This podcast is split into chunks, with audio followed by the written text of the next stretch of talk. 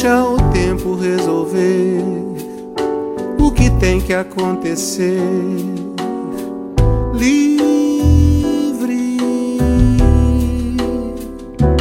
tanto que eu sonhei.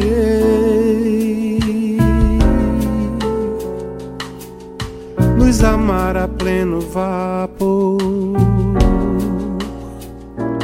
tanto que eu quis fazê-la estrela da sagração de um ser feliz. Desinflama, meu amor. Do seu jeito é muita dor. Vive. Deixa o tempo resolver. Se tiver que acontecer.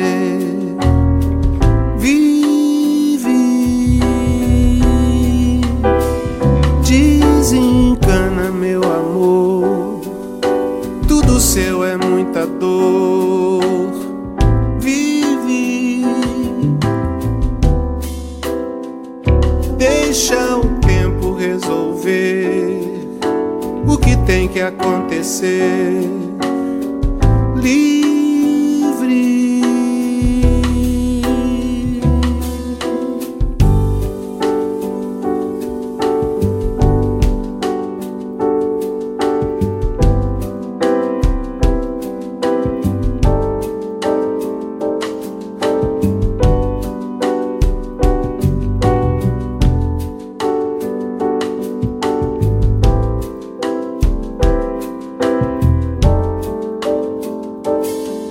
Que eu sonhei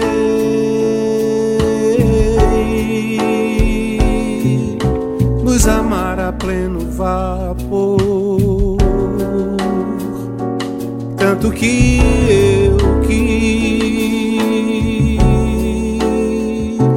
fazê-la estrela da sagração de um ser feliz.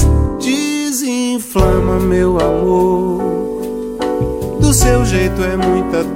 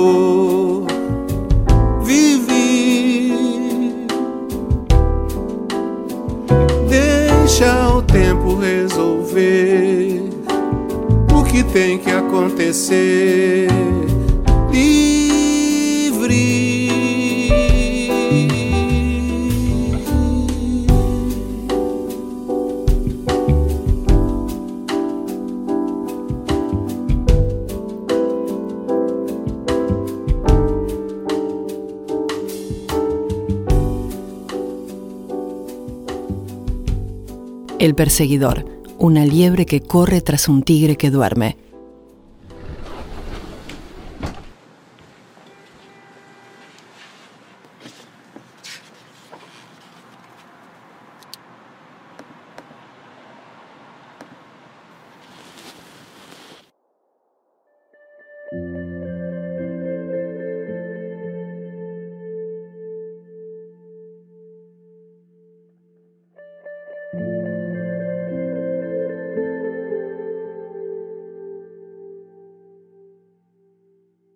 Hoy quiero que hablemos de lo atemporal, o de las atemporalidades, o de la atemporalidad, eh, por algunas razones.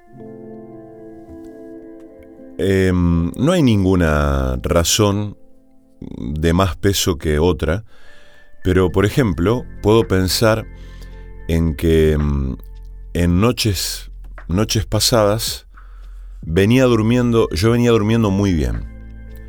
Lo cual me genera siempre un, alivio, una mezcla de buen humor y disposición al día, al, bueno, no solamente a la cuestión de la productividad y, y a la energía de la que dispongo, sino también a una manera de estar. Uno cuando duerme bien se siente mejor, lisa y llanamente. Y anoche no dormí bien. O sea, no sé por qué no dormí bien, del mismo modo que no sé por qué duermo bien cuando duermo bien. No lo sé. Hay una... Para mí hay una serie de misterios ahí que siempre la ciencia o la medicina intentan dilucidar, pero a mí al menos me gusta mantener eso en el terreno del misterio, no para gozar de la ignorancia, sino porque quizás sea desconfiado de las respuestas que den eh, las medicinas o, las certezas que tengan. Por ejemplo, yo hace poco volví a nadar. A mí me gusta mucho la natación. El, el domingo em, tuvimos un, un, momento hermoso con amigos de tocar música en un, en un lugar en Rosario. Eh, tomé algo de vino, me acosté muy tarde, me tuve que levantar muy temprano, dormí entre 3 y 4 horas. Aún así, me desperté despejado, no me dolía la cabeza, no me dolía nada, tuve un día muy productivo si se quiere, el lunes a las 3 de la tarde, una hora después de almorzar, fui a nadar. Nadé con una energía hermosa, em, con, mucha fuerza, bueno, en términos, si se quiere, hasta de rendimiento. Y cuando volví de nadar, sí, ahí sí me bajó un cansancio interesante, dormí una siesta y después me repuse. Pero la noche del lunes dormí muy bien eh, y anoche dormí mal. Eh, no sé por qué se duerme bien cuando se duerme bien y tampoco sé por qué se duerme mal. A ver, uno a veces sí sabe y atribuye esos fenómenos a excesos de alcohol, a, mm, a, tensiones, a nervios y un montón de cosas. Pero me, quiero volver a esta cuestión de lo atemporal, porque hace algunos meses Alexandra Cohen escribió un artículo eh, sobre el insomnio. Em, y lo voy a leer porque entonces no, no lo leímos y mm, eh, me, parece, me parece hermoso, porque el insomnio, en un punto, es un fuera del tiempo. El insomne en general siente que está solo, que está siempre solo. El resto, al menos en su entorno próximo, está gozando de un sueño profundo, o al menos está durmiendo, y él está ahí, parado en el medio de la, de la noche, de la oscuridad, atravesado por un montón de cosas que Alexandra Cohen despliega en este texto que leeremos luego. La otra razón por la cual em, quiero referirme a lo atemporal, y esto acá también entra una atemporalidad, porque el texto de Alexandra Cohen fue escrito en el mes de agosto, no hace un par de meses, es em, el hecho de que hace un par de días se cayeron algunas redes sociales, generando una especie de estupor en casi todo el mundo. Y Juan Di Loreto escribió en una revista eh, algo al respecto, de cómo juega ahí, ¿no? Lo temporal, lo atemporal, cuando los dispositivos a través de los cuales nos comunicamos y ciertamente trabajamos, ya no están ahí. Eh, así que vamos a leer esa nota breve. Y lo otro también es que una oyente amiga, Cecilia, me manda grabado con su voz un texto de Rafael Barret, un escritor que leímos hace poquito en el programa, en el que habla de, em, digamos, de, de una manera de lo temporal, del tiempo, de lo novedoso. Así que es por eso que hoy vamos a hacer un programa sobre la atemporalidad. Esta noche voy a dejar la ventana abierta.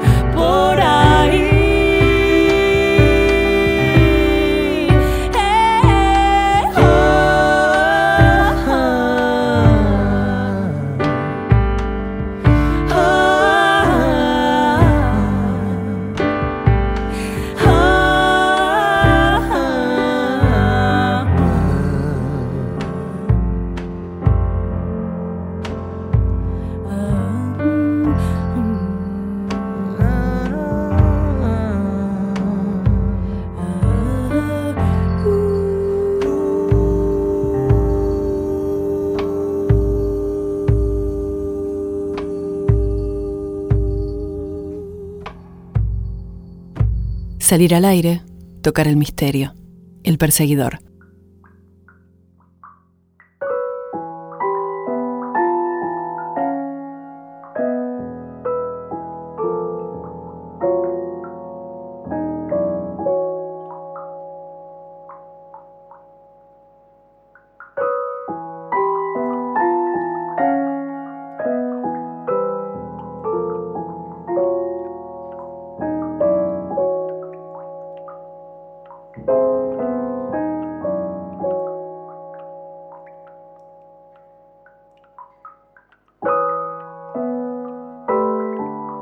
Haciendo honor a esto de la atemporalidad, vamos a empezar leyendo el texto que habla de el lunes fue que se cayó todo, ¿no?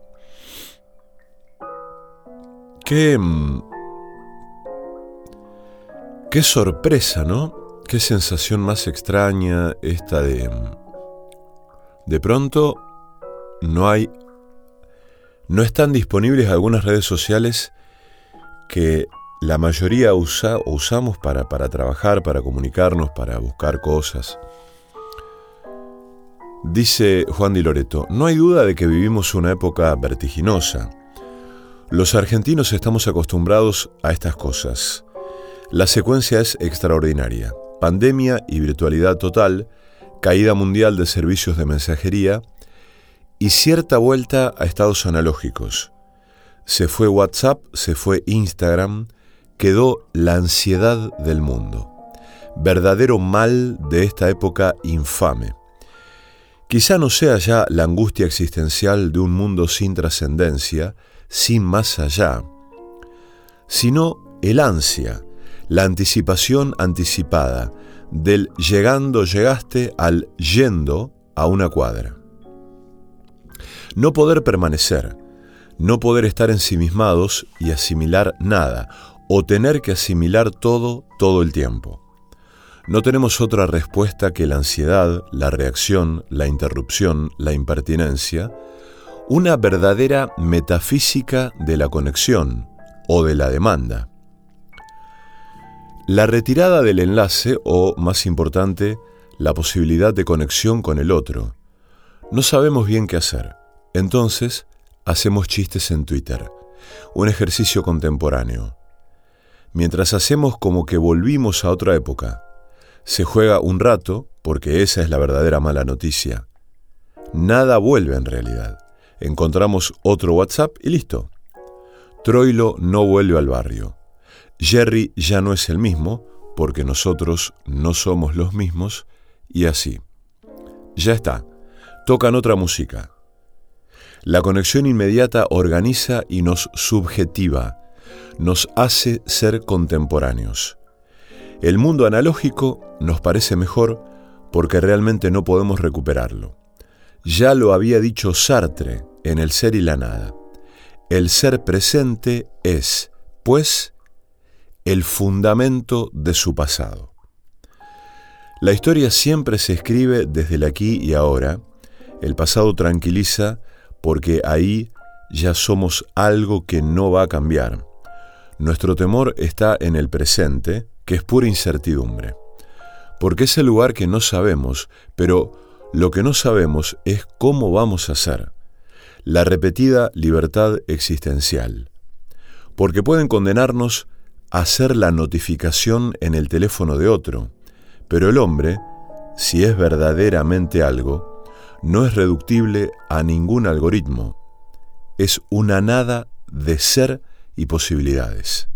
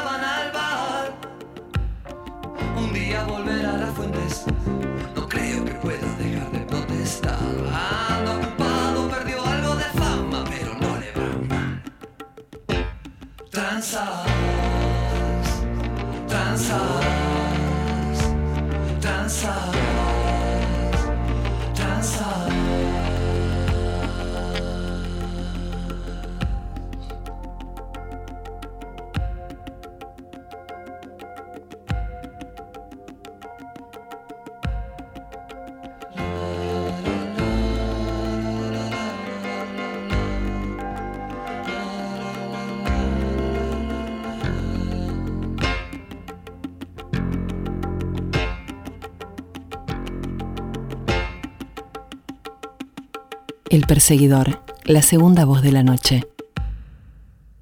Cecilia me manda una foto de una solapa de un libro en la que Osvaldo Bayer dice, Rafael Barret es un clásico, un sabio que muere a los 34 años y que ya lo había escrito todo. Los que lo han leído lo califican de genio, desde Borges hasta Benedetti. Lo más admirable de él es que con un idioma llano, inmensamente rico, describe todo el drama del ser humano, desde lo injusto del sistema social al que está condenado por haber nacido pobre, hasta las virtudes de los que hacen la vida y la traen con las manos y la voluntad.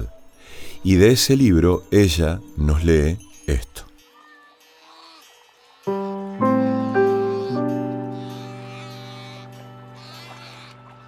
El esfuerzo.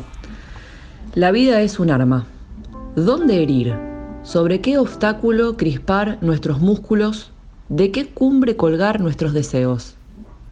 ¿Será mejor gastarnos de un golpe y morir la muerte ardiente de la bala aplastada contra el muro? ¿O envejecer en el camino sin término y sobrevivir a la esperanza? Las fuerzas que el destino olvidó un instante en nuestras manos son fuerzas de tempestad. Para el que tiene los ojos abiertos y el oído en guardia, para el que se ha incorporado una vez sobre la carne, la realidad es angustia. Gemidos de agonía y clamores de triunfo nos llaman en la noche. Nuestras pasiones, como una jauría impaciente, olfatean el peligro y la gloria. Nos adivinamos dueños de lo imposible y nuestro espíritu ávido se desgarra.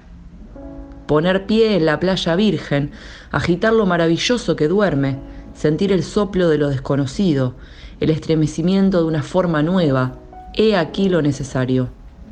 Más vale lo horrible que lo viejo, más vale deformar que repetir, antes destruir que copiar. Vengan los monstruos si son jóvenes el mal es los que vamos dejando a nuestras espaldas. La belleza es el misterio que nace, y ese hecho sublime, el advenimiento de lo que jamás existió, debe verificarse en las profundidades de nuestro ser. Dioses de un minuto, ¿qué nos importan los martirios de la jornada? ¿Qué importa el desenlace negro si podemos contestarle a la naturaleza, no me creaste en vano? Es preciso que el hombre se mire y diga, soy una herramienta. Traigamos a nuestra alma el sentimiento familiar del trabajo silencioso y admiremos en ella la hermosura del mundo. Somos un medio, sí, pero el fin es grande. Somos chispas fugitivas de una prodigiosa hoguera. La majestad del universo brilla sobre nosotros y vuelve sagrado nuestro esfuerzo humilde. Por poco que seamos, lo seremos todo si nos entregamos por entero. Hemos salido de las sombras para abrazarnos en la llama Hemos aparecido para distribuir nuestra sustancia y ennoblecer las cosas. Nuestra misión es sembrar los pedazos de nuestro cuerpo y de nuestra inteligencia, abrir nuestras entrañas para que nuestro genio y nuestra sangre circulen por la tierra. Existimos en cuanto nos damos, negarnos es desvanecernos. Somos una promesa, el vehículo de intenciones insondables. Vivimos por nuestros frutos, el único crimen es la esterilidad. Nuestro esfuerzo se enlaza a los innumerables esfuerzos del espacio y del tiempo y se identifica con el esfuerzo universal. Al movernos, hacemos temblar a los astros. Ni un átomo ni una idea se pierde en la eternidad. Somos hermanos de las piedras de nuestra choza, de los árboles sensibles y de los insectos veloces. Somos hermanos hasta de los imbéciles y de los criminales.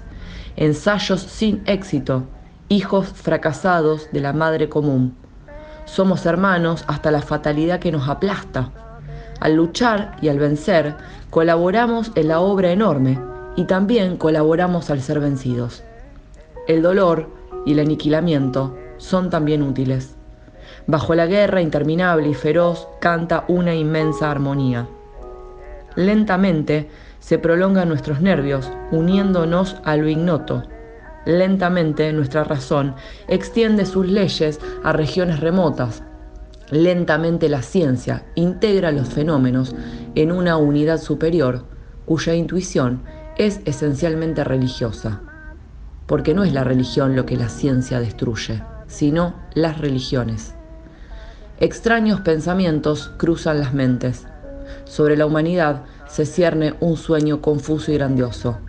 El horizonte está cargado de tinieblas y en nuestro corazón sonríe la aurora. No comprendemos todavía. Solamente nos es concedido amar. Empujados por voluntades supremas que en nosotros se levantan, caemos hacia el enigma sin fondo escuchamos la voz sin palabras que sube nuestra conciencia y a tientas trabajamos y combatimos. Nuestro heroísmo está hecho de nuestra ignorancia. Estamos en marcha, no sabemos a dónde y no queremos detenernos. El trágico aliento de lo irreparable acaricia nuestras sienes sudorosas. Rafael Barret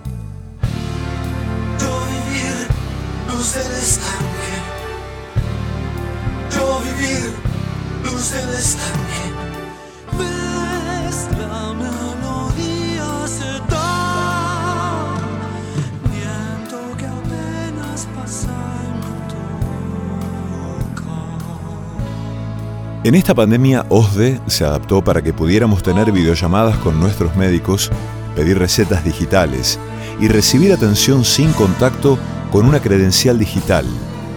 Mejoraron tecnológicamente y mantuvieron la calidez en cada uno de sus canales de atención. Y eso se llama evolucionar.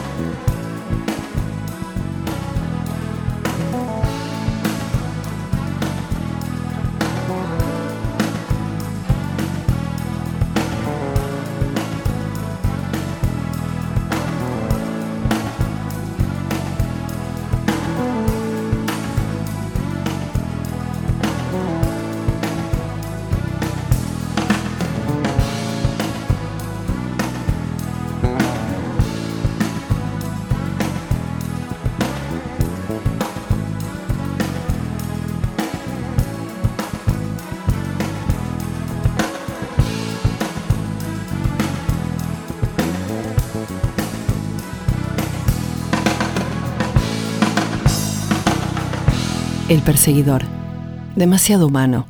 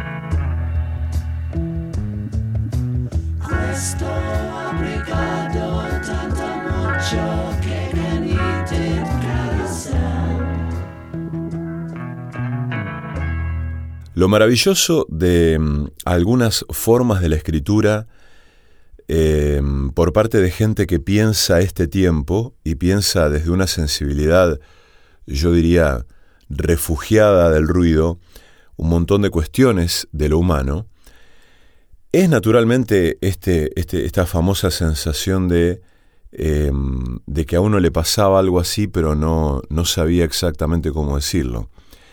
Em, el otro día leíamos un texto de Florencia Angiletta que hacía referencia al dinero y a la relación de, de la digamos, de, de, la, de la infancia con el dinero, pero no, no una relación directa de los niños con el dinero, sino al modo en que los niños observan eh, las formas de acceso por parte de los padres a algunas, algunos consumos que se obtienen naturalmente con dinero.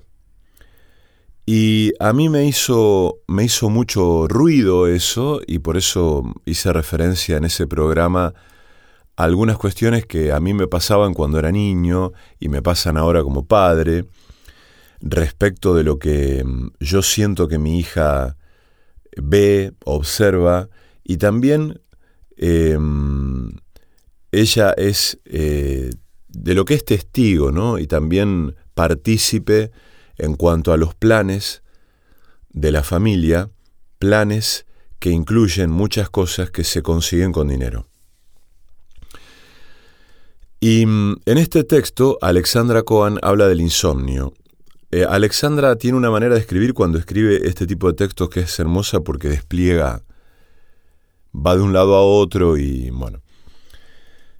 Y me acuerdo que cuando yo era niño, no, no tenía insomnio, no, no era, no era un, insomne, un niño insomne, pero sí había noches de verano que no me podía dormir, pero no era un, un insomnio sufriente o padeciente, sino que me quedaba mirando por la ventana de mi habitación, que era, daba a un, a un ligustro, a un, tenía una vista muy interesante eh, de una parte del patio, y después me iba caminando en silencio a la habitación de mis padres, que tenía una ventana muy grande, abierta con un mosquitero en verano, por donde se veía otra parte del patio en la que había un montón de plantas. Y la luz de la luna iluminaba, alumbraba toda esa parte de un modo muy bello. A mí me gustaba mirar, yo no hacía todas esas, estas reflexiones que hago ahora, simplemente me paraba, enfrente de la ventana y miraba por la ventana para afuera. Mientras mis padres dormían, la mayor parte de las veces uno de los dos, en general mi madre, advertía mi presencia y se, se sobresaltaba, se sentaba en la cama casi gritando de miedo, porque imagínense, ver, verme ahí parado era, era un, poco, eh, un poco siniestro, ¿no? Eh, y aquí Alexandra eh, dice esto acerca del insomnio. Son muchísimas las veces que tengo insomnio y esas veces nunca son iguales. Si hay algo que se sucede distinto cada vez, son las propias noches, tanto aquellas en las que no dormimos como aquellas en las que sí. Si hay algo que escapa estrepitosamente a la rutina, es la noche. Nunca una es igual a otra. Cuando dormimos, porque no sabemos qué sueños van a irrumpir si es que irrumpen, pero cuando no dormimos, diría que esa diferencia, la diferencia entre una noche y otra, es más estridente, más pronunciada. Los insomnios entonces tampoco son todos iguales. Cuando el insomnio se atiborra de preocupaciones se me viene a la cabeza una frase del narrador de Familia de Palabras, un cuento de Martín Coan que leí hace muchísimos años. Todo el mundo sabe que en las noches de insomnio se insinúan fantasmas sombríos que con los albores se diluyen. Casi siempre me calma esa apelación a la generalidad, a la totalidad, todo el mundo sabe, por fin. Lo sombrío es efecto del insomnio, no del asunto, lo sabe todo el mundo. Yo no estoy fuera del mundo. Y entonces me calma saber que la primera claridad va a disipar esos asuntos que me impiden dormir. La literatura como refugio. Todo el mundo sabe, como en esa parte del poema Cazón de Mary Oliver, incluido en el trabajo del sueño Caleta Olivia. También quise ser capaz de amar, y todos sabemos cómo funciona eso, ¿no? Lento. Es que a veces las generalidades sirven para calmarnos, para poder empezar a dormir o a amar. Pero no siempre el insomnio está lleno de preocupaciones. A veces también la felicidad provoca insomnio. Y a veces se trata de otra cosa, de provocar una soledad, de hacer audible un silencio, de habitar sin inquietud la pérdida de sí. ¿De qué están hechos los insomnios? No falta el sueño, no falta nada. A veces el insomnio recorta presencias, olvidos imposibles, ausencias que insisten. Insomnio, el precioso libro de Marina Benjamín, traducido por Florencia Parodi y editado por Chay, empieza señalando que durante el desvelo el mundo cobra otra tonalidad, es más silencioso y más cercano. Empiezo a prestar atención a las texturas de las sombras.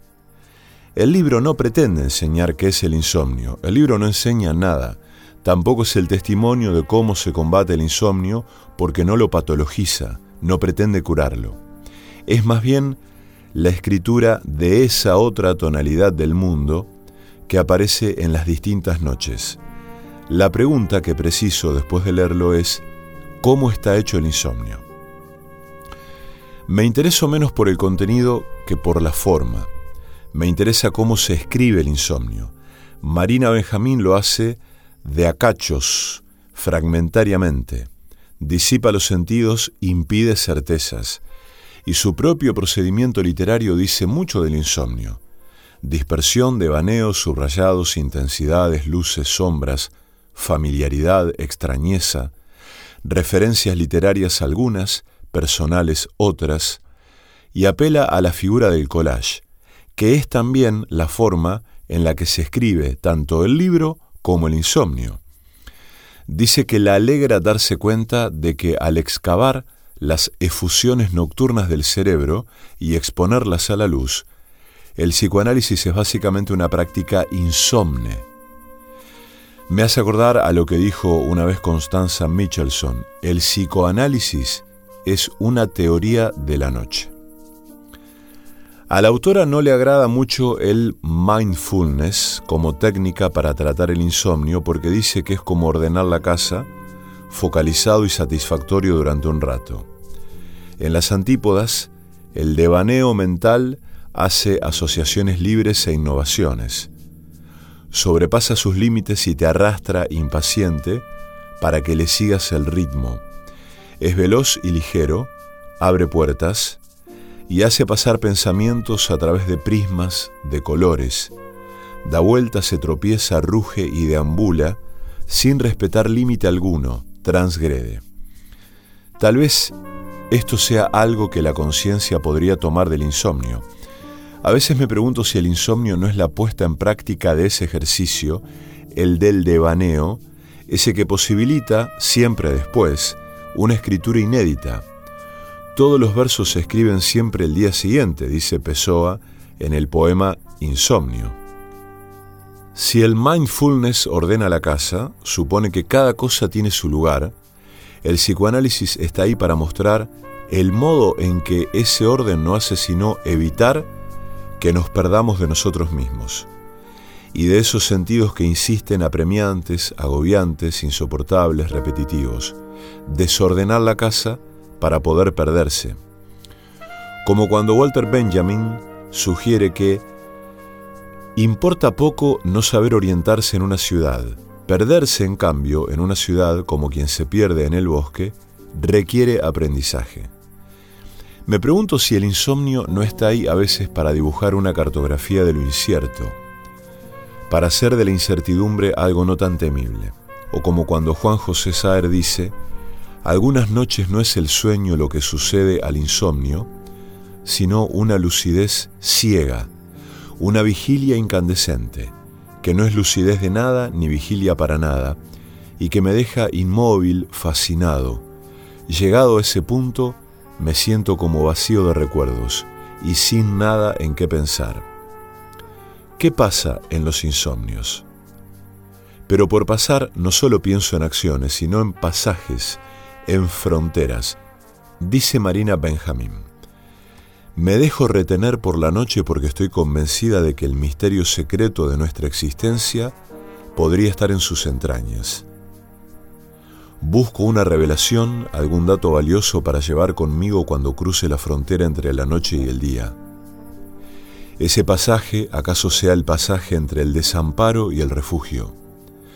Pero también pienso si eso que pasa no es una pérdida, la posibilidad de que pase una pérdida, porque duelo e insomnio muchas veces están cerca, sus bordes se tocan. Mientras la autora dice estar sin dormir es desear y ser descubierto deseando, pienso en Jean Alouche cuando dice, también quien está de duelo es, en primer lugar, un deseante que no quiere serlo. Me acordaba de que Andu Furmantel había escrito sobre el insomnio. Fui a buscar la referencia a inteligencia del sueño y no la encontré. Entonces fui a revisar Elogio del Riesgo y tampoco. Para mi sorpresa, la encontré en En caso de amor. Lo primero que dice Dufrumantel es, el insomnio pertenece por derecho al amor. Y también se pregunta, ¿y si el insomnio fuera deseable?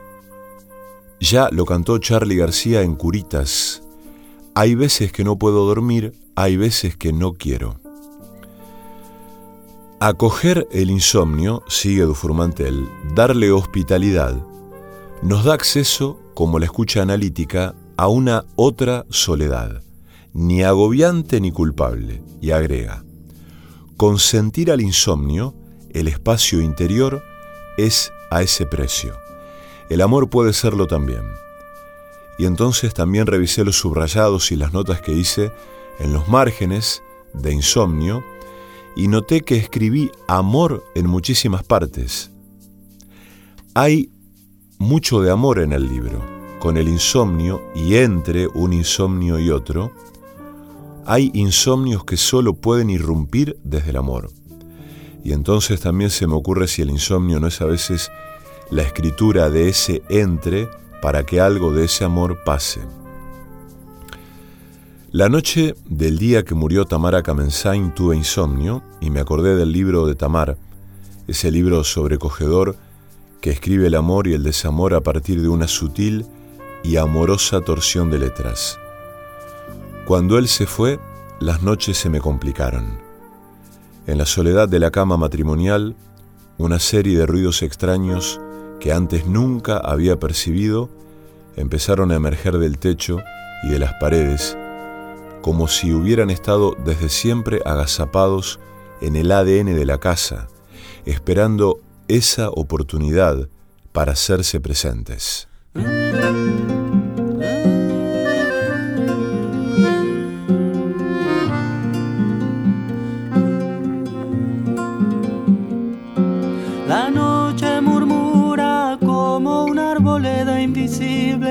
Bajo la luna transparente y pura.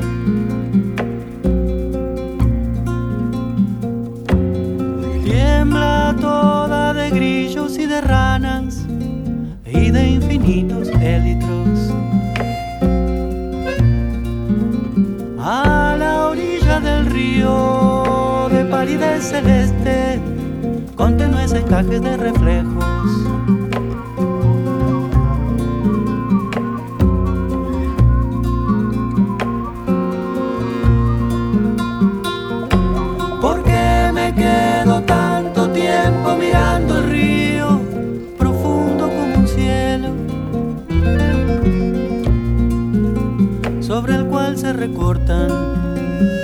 Unas ramas oscuras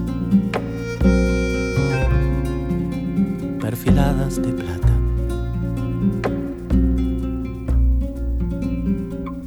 Los álamos están dulcemente solemnes bajo las húmedas estrellas.